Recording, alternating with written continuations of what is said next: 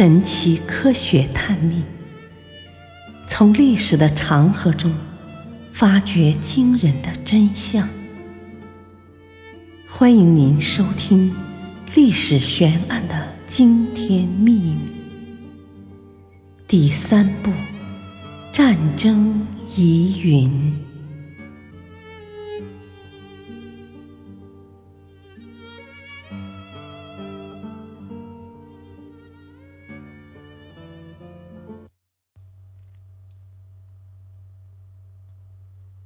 淝水之战的历史谜团。风声鹤唳，草木皆兵，这两个成语众所周知，但论其出处，许多人却所知不详。在这成语的背后，有一个极为著名的典故。也藏着一个千年未解的谜团。三一六年，西晋王朝灭亡后，中国呈现南北方对峙的政治局面。在南方，司马睿重建晋朝，史称东晋；在北方，各少数民族上层人物纷纷起兵，建立政权。史称十六国，各国为争权夺利而互相混战，直至三五七年，前秦苻坚称大秦天王，灭前燕、前凉及代国，才最终统一北方。随后，苻坚积极准备进兵南方。三八三年，苻坚不顾群臣反对，决意攻取东晋。然而，战争的发展并不如苻坚所料。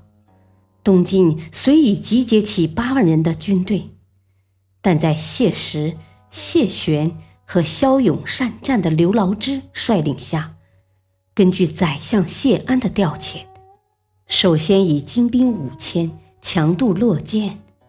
夜袭秦军大营，歼敌一万五千余人。晋军乘胜继进，一举推至淝水东岸，与秦兵隔河对峙。苻坚登上位于淝水西边的寿阳城头，望见东晋军队布阵严整，心中暗暗吃惊。又见淝水东面。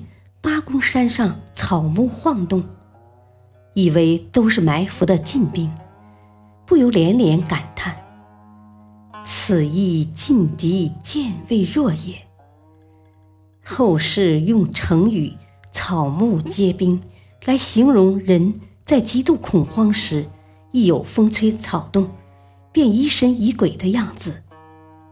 其出点就在于此。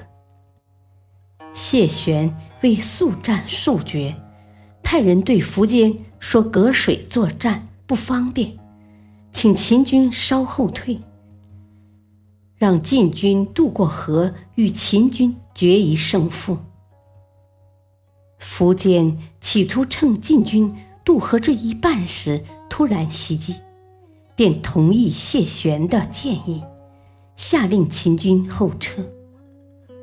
随之。秦军不明白后撤意图，以为前锋被打败了，顿时大乱，一溃千里，不可收拾。秦军争相逃命，自相践踏，一路听到风的吹拂声与鹤的叫声，都以为是追兵到了，昼夜不敢停息。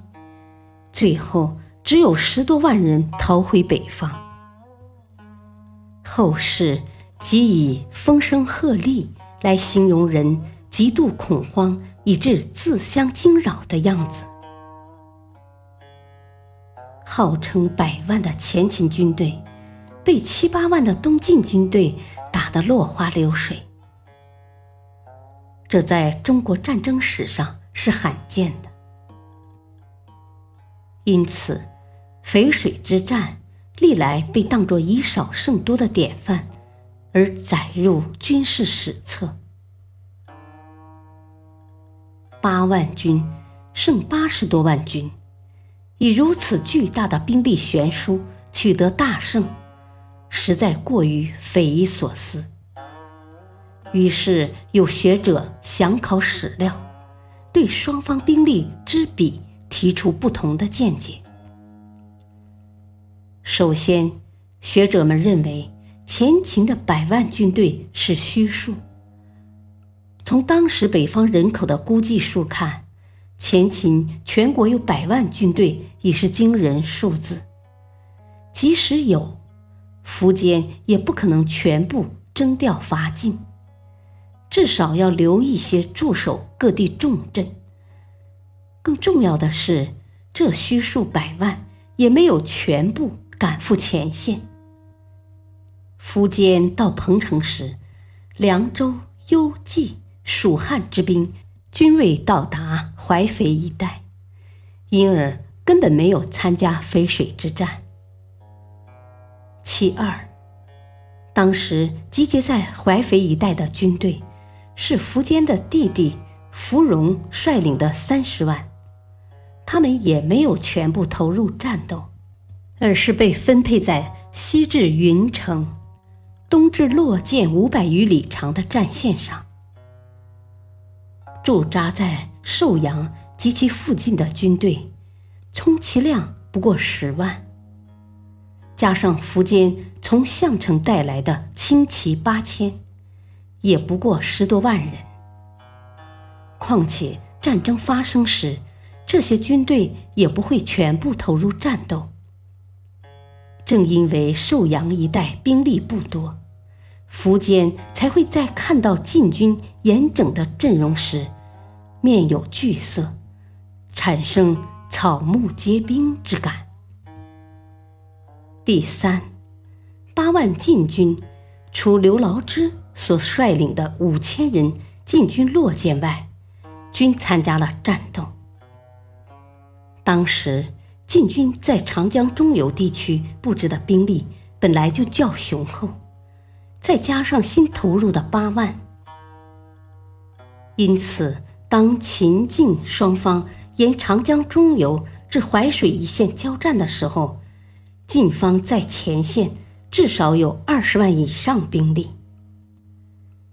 再考虑到前秦军长途跋涉，晋军以逸待劳。前秦内部意见分歧，晋军上下一心等各种因素，晋军占了一定优势。因此，不论从两军交战的时机，还是从整个战役情况看，淝水之战时双方投入的兵力是大致相当的。长期以来，所有的教科书。都在告诉我们，秦晋淝水之战是以少胜多，以劣势之军打败优势之军的辉煌战例。